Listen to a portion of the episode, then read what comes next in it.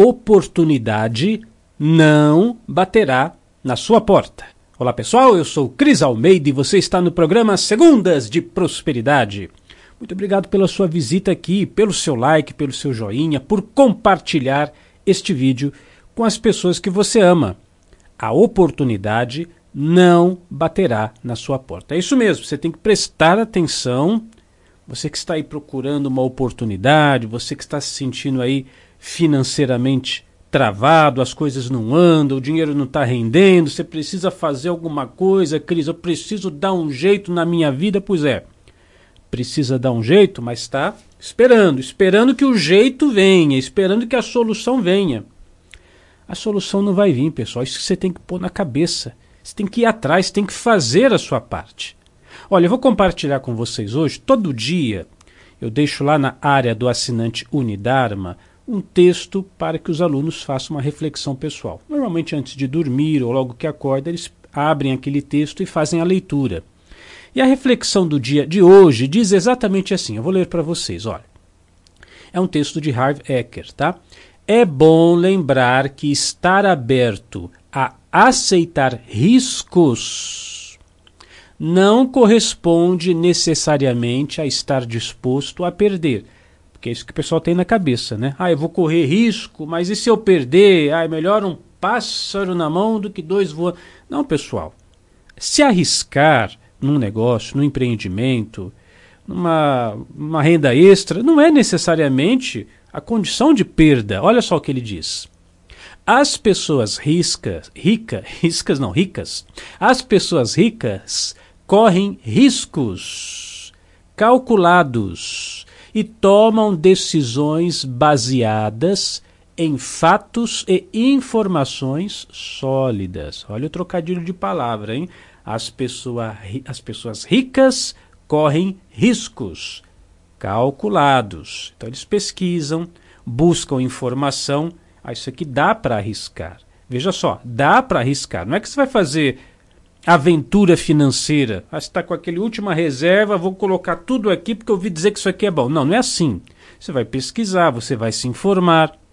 Vamos ao texto. Mas será que passam a vida inteira se informando? Não. Elas fazem o que está ao seu alcance, no menor tempo possível e tomam decisões calculadas de ir à luta ou não. Não é que elas passam a vida inteira estudando, ah, vou ver esse negócio, será que dá certo, será que não dá certo, será que funciona, deixa eu ver uma opinião A, opinião B, opinião C. A hora que você tem todas as informações, o, o vagão daquela oportunidade já passou. Embora não digam estar se preparando para uma grande oportunidade, veja se agora não é o seu caso. As pessoas de mentalidade pobre, geral, o que geralmente fazem é marcar o passo, ou seja, fica ali emperrado a coisa, morrendo de medo, levam semanas, meses e até mesmo anos a fio pensando no que fazer. E quando decidem, a oportunidade já desapareceu. Então elas se justificam dizendo: eu estava me preparando. Com certeza, mas enquanto se preparavam, o sujeito com a mentalidade rica entrou em cena e saiu de cena e ganhou mais uma fortuna. Ou como diz aqui na minha terra, já você está vindo com o milho, ele já já está com o bolo de fubá preparado. Então é claro, você tem que estudar, mas se tem uma oportunidade, vamos ver, vamos ver se está certo, se é válido, se não é válido. Mas não fique esperando muito não, pessoal. Não fique esperando muito não, porque a oportunidade ela passa rápido. Olha, tenho um colega, hoje estamos em 2021, né? Aqui na gravação, hoje é dia 3 de maio de 2021. Ele foi, foi despedido assim, porque a empresa fechou em 2021, 2020, é, na virada de 2019 para 2020. A empresa fechou, não foi necessariamente por causa da, da pandemia, não. Essa que é a verdade. A coisa, o negócio já estava meio capenga lá, as coisas não estavam dando muito certo, mas enfim.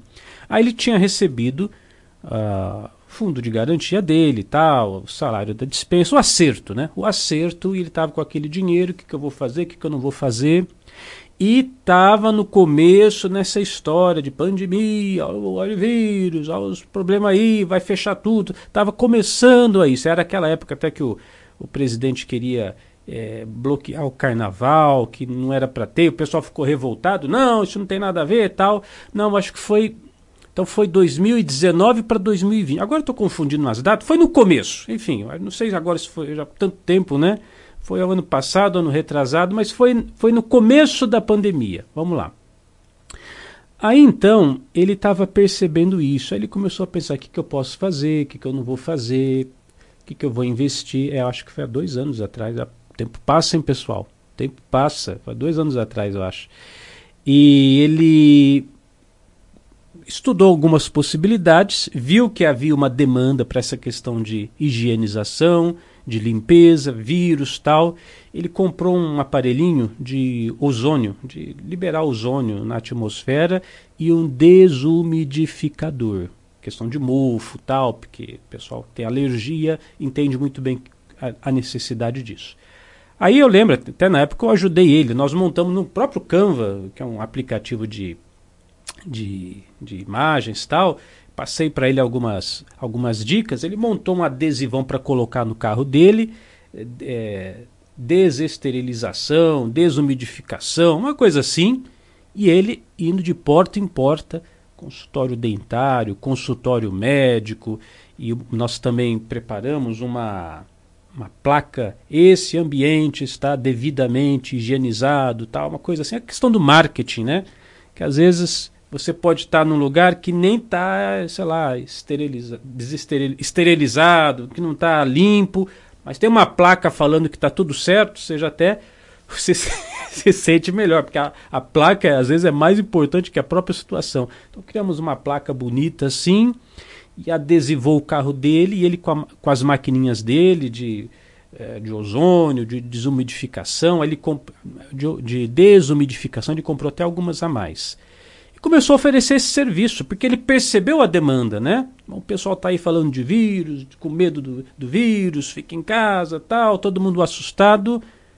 E, e não é que o negócio deslanchou, né? Ele com, começou a comprar mais equipamento, começou sozinho, batendo de porta em porta com o carro dele, fez o cartãozinho, oferecia aqui, oferecia acolá, começou a fechar contrato Hoje ele não sei quantos funcionários ele tem, mas ele está com, com, equipes montadas, comprou um segundo carro, comprou um terceiro carro, estão rodando aí lá na região de São Paulo toda ali. Está indo muito bem com o negócio dele. Olha que interessante, hein? No momento onde todo mundo está falando de crise, de desemprego, de falta de dinheiro, disso, daquilo, ele viu a oportunidade e investiu nisso. Né? Mas foi rápido também. Já pensou o sujeito fica, vou pensar, vou pensar, vamos ver se dá certo, será que dá certo? Até, até a questão do tempo é interessante, ainda estava, será que foi ano passado ou foi ano retrasado? Porque passa muito rápido, gente. Passa muito rápido. Aí se você fica esperando, esperando, esperando a hora certa, quando é... Não dá. Todo dia é dia, é um, é um dia que traz para você uma nova oportunidade. Todo dia a sociedade, aí na sua cidade, aí onde você mora, aí no seu bairro, tem alguma coisa acontecendo que está pedindo alguma solução. Essa que é a verdade. Todo dia está acontecendo alguma coisa que você pode propor algo para resolver algum tipo de problema. Você tem que estar tá com a mente aberta, tem que estar tá antenado para saber qual é a oportunidade do momento. E sim, calcular os riscos, ver se vale a pena, se vale a pena arriscar ali, porque é um risco mas é um risco calculado. E investir naquilo. Quem sabe essa não é a chamada para você dar o próximo passo, sair desse momento travado e começar a fazer o que tem que ser feito, sabendo que a oportunidade não vai vir aí bater na sua porta, é você quem tem que criar a sua oportunidade. Eu sou Cris Almeida, sucesso e felicidade para você.